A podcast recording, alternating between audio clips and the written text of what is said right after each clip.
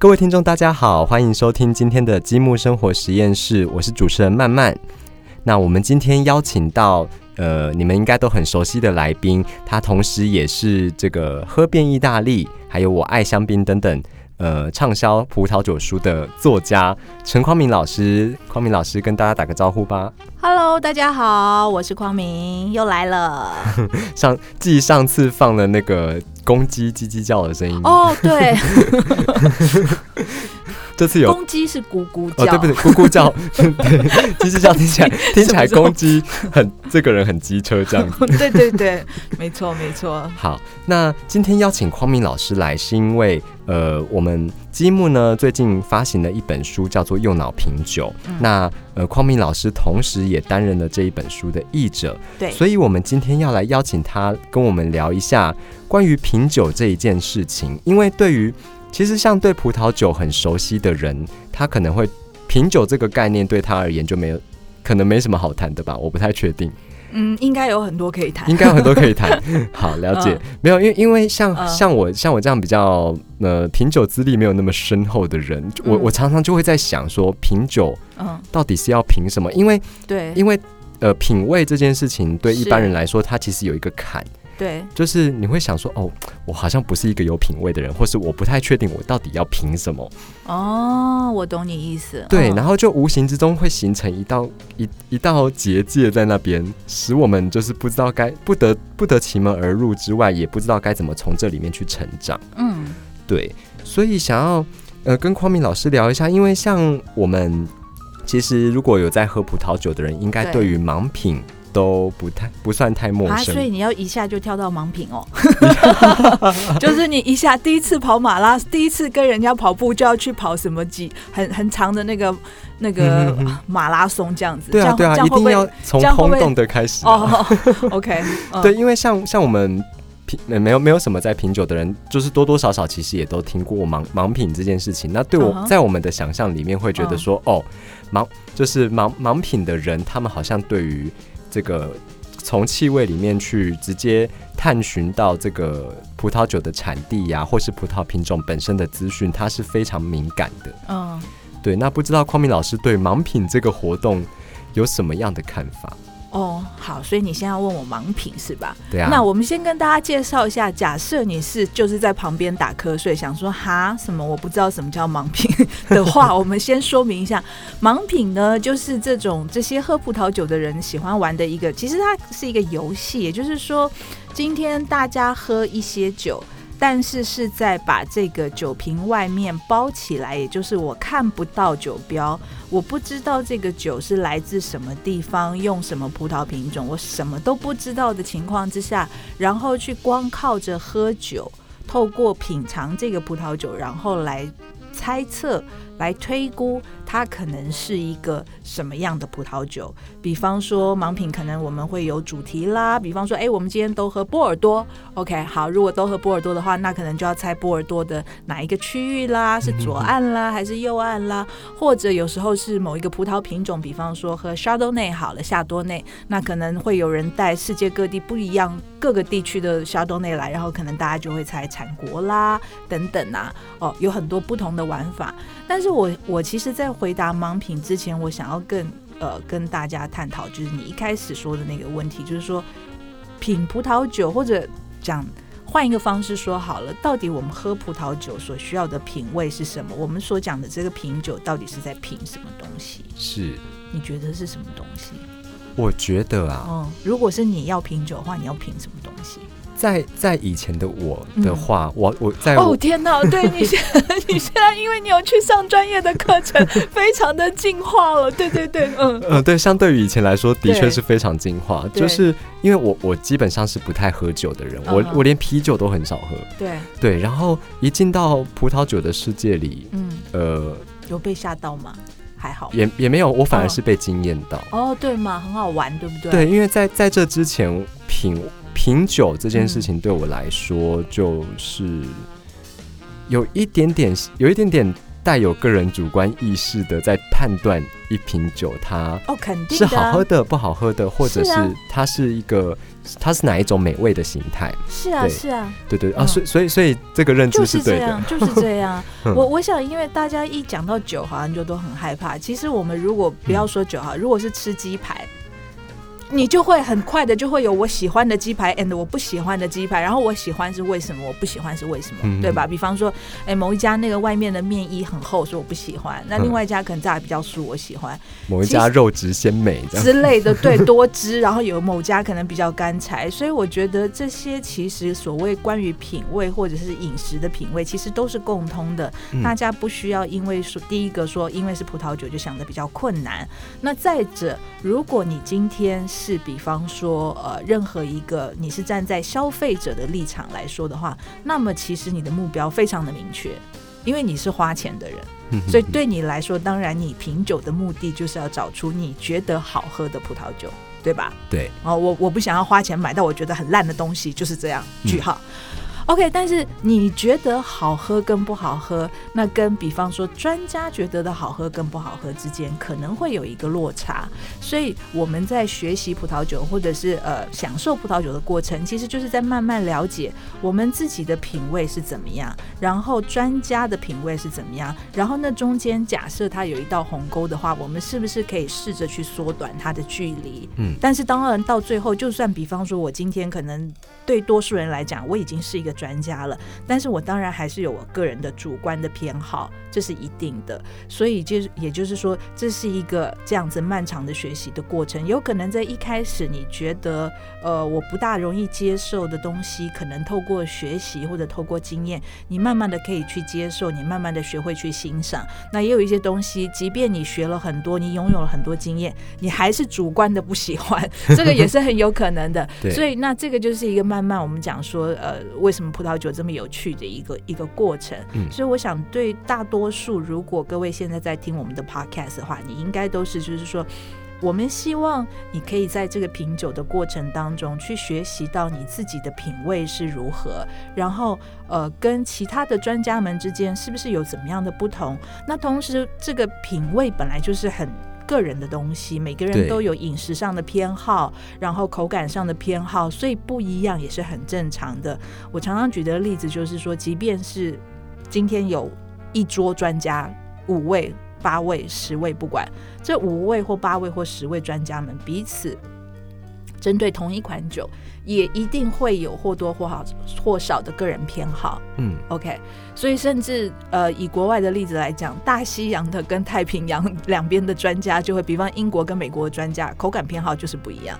OK，所以这个是呃一定会存在的，所以大家不需要为了说，哎，那这个专家说很好，可是我觉得不好，是不是就我一定错？倒也不见得，嗯只是说可能要学习的就是去看说，那专家们他们是在看什么东西？那我相信这方面积木有非常多的书，大家可以慢慢读。就是什么样的味道、什么样的口感 哦是可以被他被专家们笔记下来的，而我我自己做的笔记又长什么样子？你你是就是我们要去学习说去看这中间的差异是什么？对对，然后可能怎么样去补足这些，然后这背后的原理又是些什么？刚好就是我们这本书，它叫做《用脑品酒》。老实说，其实我当初是很大的一部分被他的这本书名所打动。我一想、嗯啊，天哪，果然 太切中要旨了，果然就是没用脑。哎、但其实讲到嗯用脑品酒这四个字啊，我那个时候在编辑的时候，嗯我第一眼看到这个字，嗯觉得心里觉得哇，这个很不礼貌哎、就是、啊哦哦，就是没有，他说的是真的。对对对，但看完之后真的觉得，嗯，品酒真的是要用脑。对，对，在在这之在我们介绍书之前哦，我们、嗯我们先回到这个盲品，因为大家哦对于品味已经有一点点概念了。嗯没有，是我太快进入一个太火辣的主题这样子。嗯。那匡明老师对于盲品的看法又是怎么样呢？嗯，我觉得觉得这样子一个游戏的存在，我觉得很有意思啊。嗯哦，而且我也很建议大家多，比方说，如果你有机会和朋友们一起聚会的话，就是盲品是一个呃，学习葡萄酒来讲很有意思的一个呃。方式，嗯，比方轻松有趣，对，轻松有趣。比方说我我直接跟大家这个坦白，我也不怕人家笑，因为这个业界不比较认识我的人都知道我猜酒是超烂的 哦，也就是说我的脑子用的不够多。甚至我有认识一些人，他们对于这样子的活动，其实有带有抱有一点不屑的心态，就是会觉得，就是喝酒就喝酒，我为什么要去猜这样子？没有，其实就是看你怎么看这件事情。所以，我对我个人来讲，我认为这是一个有趣的游戏。那为什么有趣呢？因为它就是充满了各种各样的可能性。比方说，在我自己曾经参加过的。呃，不计其数的这个品酒会里面，我们有盲品。比方说，曾经有两瓶一模一样的酒，但是当场十个人，可能只有一个人觉得这两瓶有可能是同一支，但是没有人有任何的把握。但其他的九个人是完全想都没想到这一点。那另外，比方说，也有过那种嗯。因为其实我参加盲品，我觉得最有趣的部分是在于，因为我的酒友们都很厉害，我的酒友里面有很多这个盲品非常厉害的人，而我最大的乐趣呢，就是挑出一瓶他们猜不出来的酒去让他们猜，然后我通常都很成功在这方面，所以我觉得，对盲品带来的很多乐趣就是这样，因为这世界上葡萄酒这么多。所以绝对有一些是他们从来没有喝过，他们的呃资料库里面可能很少有这样的经验，或者是说哦，还要提醒一件事，盲品通常是，这就要讲经验越丰富的人越容易猜错，也就是说像我这样经常猜错，其实是很资深的一个证明。为什么呢？因为当你知道的样本数越少，当然你可以。去相应对的，也就是连连看，你只有三个选项，你当然很容易连。但是如果我今天是有三万个选项可以连的时候，你可以想象那个难度跟复杂度是高出很多的。一方面是不是因为有一些对味道或是对于某些产区它的既定印象呢？你觉得这个会有影响？呃，当然也会有。举例来讲，我们之前有一次喝到一支非常不像沙东内的沙东内，那当然就是说。嗯，大家都会，就是你随着你的经验越多，比方说你可能知道，呃，举例来讲好了，可能美国的沙东内通常会是什么样子，哦，然后比方说，呃，法国的布根地的沙东内可能又会是接近什么样子，所以如果我今天喝到一款，嗯，好像既不像 A 也不像 B 的时候，可能。可能你就会做出，那它会不会可能根本就不是沙豆内？结果那一天喝到的是一瓶澳洲非常不典型的一个很小的生产者，他做的一个非常细致、非常淡雅、非常清清如水般的沙豆内。结果全场都没有人猜对，最后打开的时候大家都 啊哇，居然是沙豆内！可恶！我刚刚就在想是不是沙豆内？对对，就跌破眼镜。所以，所以我觉得这些呃，而且往往在这样子的一个就是。你完全没办法预期的结果出现的情况下，你的印象会特别深刻。是，那这个也很容易成为你未来的一个呃比较难忘的经验，也是一个很好的练习。对我来讲，就有点像元宵节猜灯，哎，猜灯谜，或是任何形式的猜谜。嗯，对，因为我觉得像呃，我我看过那本《用脑品酒》这一本书之后啊，其实我觉得。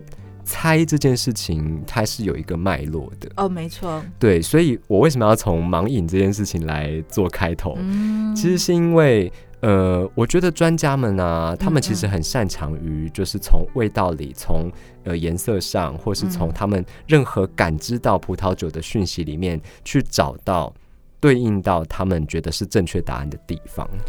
其实应该说，整个所谓的品酒过程啊，我们刚刚提到了，如果今天我们只是一个消费者，当然我可能。只需要决定说，对我的味蕾来讲，这是不是我喜欢的、我偏好的，或者是适合我当下？比方说，我可能晚上要搭餐，它是不是可以搭我的餐等等，这种比较实用的目的。但是对其他的人来说，比方说，如果是在业界从事的人，比方如果你今天经营一个餐厅，如果你想要跟你的客户介绍一支葡萄酒的时候，那么同样的，我们在这本书里头，他提到的这个所谓的品酒的过程，就是。是，也是帮助你。呃，当你按照这样的方式去品酒之后，你可以怎么样的很好的跟别人做一个呃这种酒质上的沟通。嗯那这个也是，比方说很多专业人员，或者是像像比方说，如果我们身为呃葡萄酒作家啦，或者是说必须要去介绍葡萄酒啦，或者是产业里面的相关的从事的人员的话，我们也会需要这样子。所以在这些时候的话，我们品酒的目的可能就不只是单纯的为了说。呃，我要知道好不好喝，而是我怎么样去跟人家沟通这支酒。当我要跟别人介绍这款酒，或者比方你朋友问你，哎、你昨天喝的那支酒好不好喝？好喝？怎样好喝？嗯，就好喝就这样。对对对之类的。所以其实它也是可以提升你的呃沟通能力，或者是说对和别人共感，没错，提高你的共感度的一个很有对，很有趣的一个方式。嗯，就是至少我不会说我觉得这是 A，但是别人在别人看来它是 B 这样。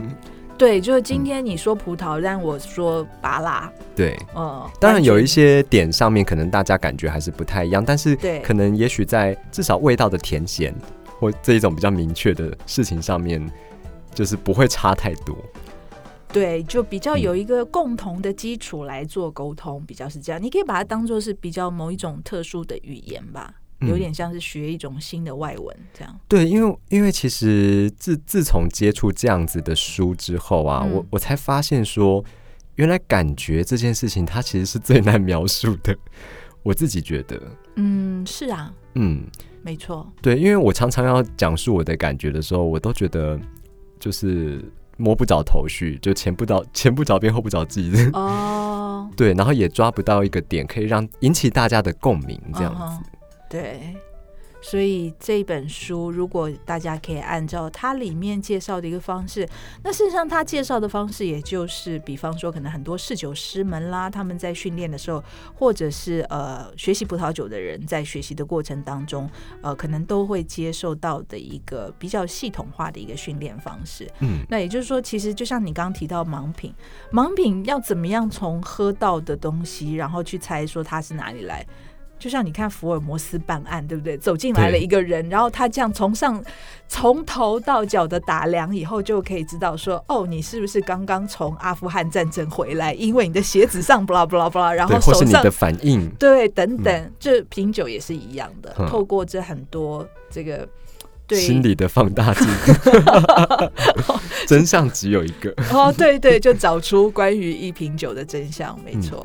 好，我们聊到这边呢、其实应该要先跟听众来介绍一下《右脑品酒》这一本书。嗯那《右脑品酒》这一本书，它是呃日本侍酒师协会的副会长中本聪文跟石田博的一个作品。嗯那这一个作品呢，它就像匡明老师刚刚说的，呃，如不管你是新手的品品饮者，或者是资深的品饮者，你都可以透过这样子的一本书，系统化的从外观、香气，甚至到口感，它它的口感尝起来是不是有酸涩啊的味的感觉等等的，然后去判断说，诶，什么样的酒我可以把它把它归类在一类、二类或三类的香气。对，那什么样什么样的酒，它可能来自于世界的世界上的某一个地方、某一个酒庄等等等。对，这是这样一本书。那匡明老师刚刚抖了一下，是因没为有，没有，没有，因为因为你把秘密说出来，没有。我觉得这本书就是我会推荐给大家，我觉得它就像是一个你知道葡萄酒界的武功秘籍。对，哦，欲练神功必先。啊，不是。嗯。如果你想要真的练好这一门功力的话，我会觉得这一本书它其实是很有系统的，把很多东西都做了很好的说明。嗯。那就像刚刚慢慢提到，它背后是有一个逻辑的，而这个逻辑，当你一旦理解之后，其实非常的容易，也没有什么好困难的。所以说，我相信任何人只要是对品尝葡萄酒，或者甚至如果你你今天品尝的是茶、嗯是咖啡，其实我认为方法其实都是一样的。对，不单是对于葡萄酒对，因为，它背后判断的逻辑等等，我觉得其实也很值得，就是说大家一起可以来做一个参考。那我觉得，而且这本书它蛮轻薄的，它的内容也很呃系统化，所以其实读起来，我觉得对大家来说也是很容易可以吸收的。对它蛮特别的是，它是日本的侍酒师杂志所连载的这些内容集结起来的一个嗯著作。对对我刚刚其实也没有透露太多啦，我只是大概把架构讲出来。对啊，那剩下大家就要自己去看这样子。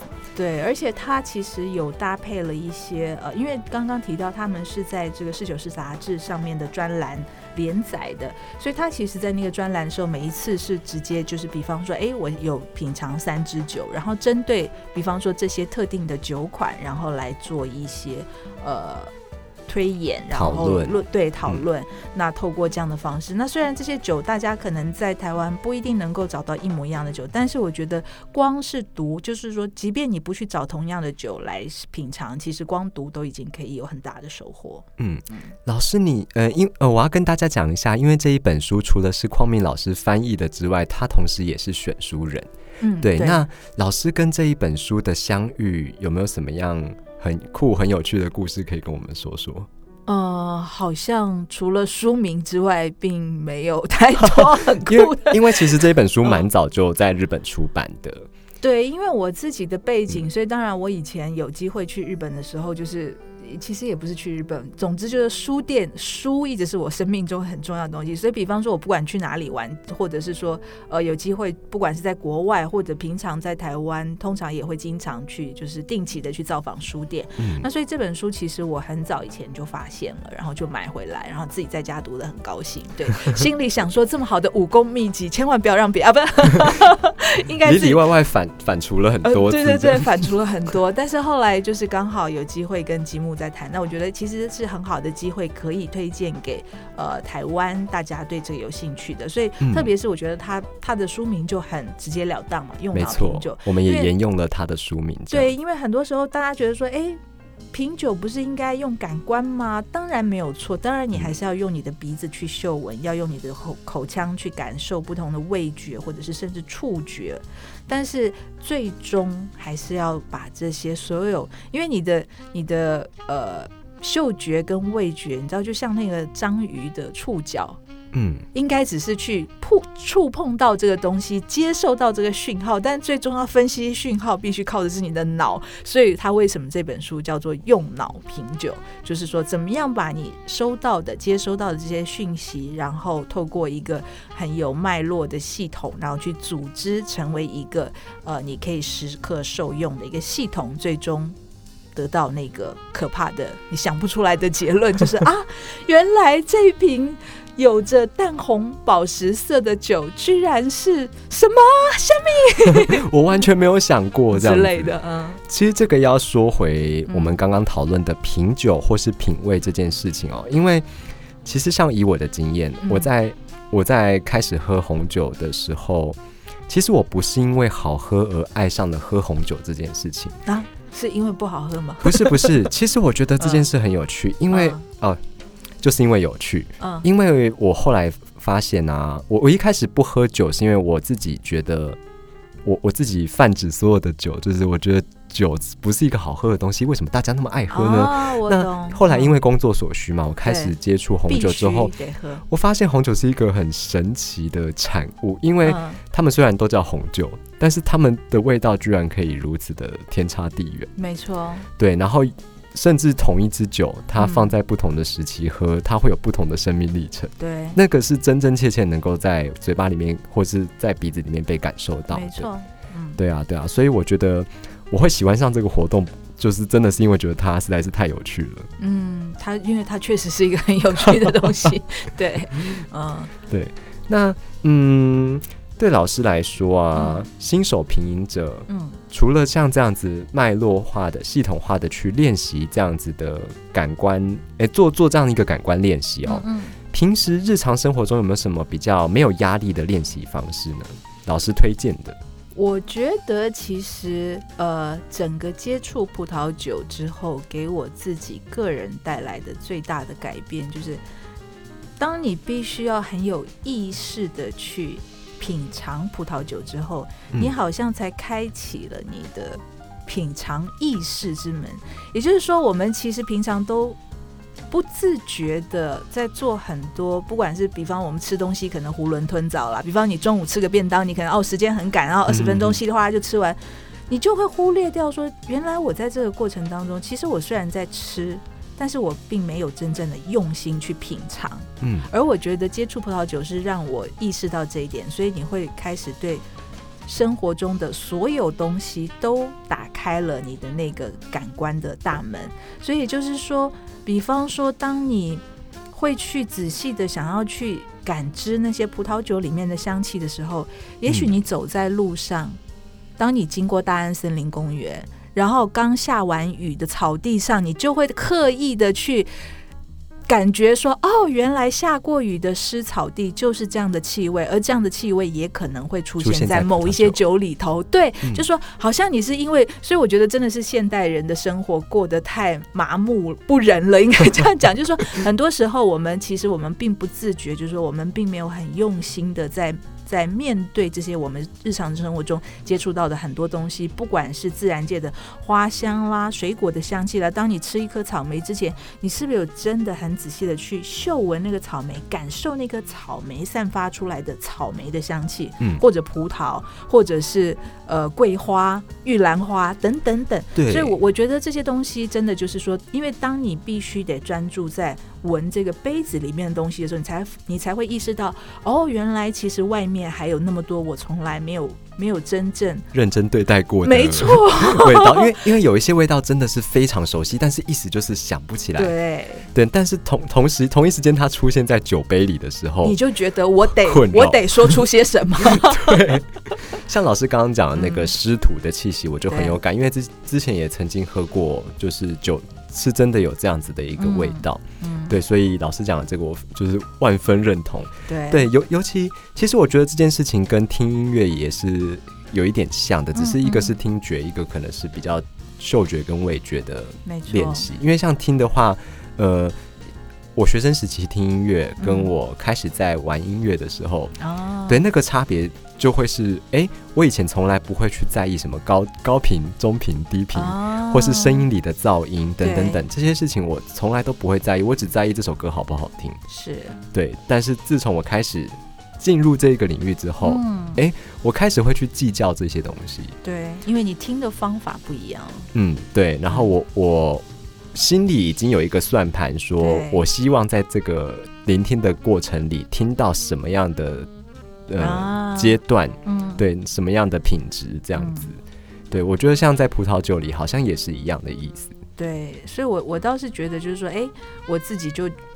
接触葡萄酒之后，才发现到哦，原来我以前那么的麻木不仁，所以后来有慢慢调整这样子的一个态度。那我觉得这是非常好的。所以，呃，如果各位是一位男性，也有可能你。这个接触了葡萄酒之后，你就会对你女性友人身上的香水感到越来越敏感，会注意到哦，原来今天的是紫罗兰花香，明天的是玫瑰香，这样你就可以避免你在两个不同的女朋友之间被抓包。OK，是不是很实用的？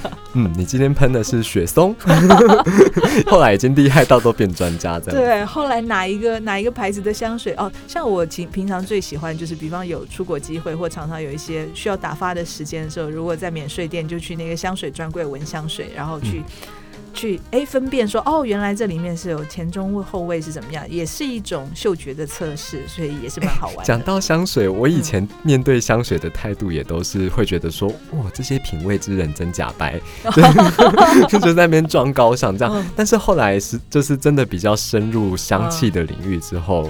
才发现哦，原来前中后段是真有其事啊！这样子，对，原来他们计较的就是这些味道，是他们是真的感觉到了，对，而不是只是在空谈这样。对，好，那最后啊，想要跟老师做一个收尾，就是想要问老师一个很简单的问题，嗯，就对你来说，嗯，品酒，嗯，它就像是一个什么？你就把它当做是填空题，跟看电影一样啊？看电影，嗯，怎么说呢？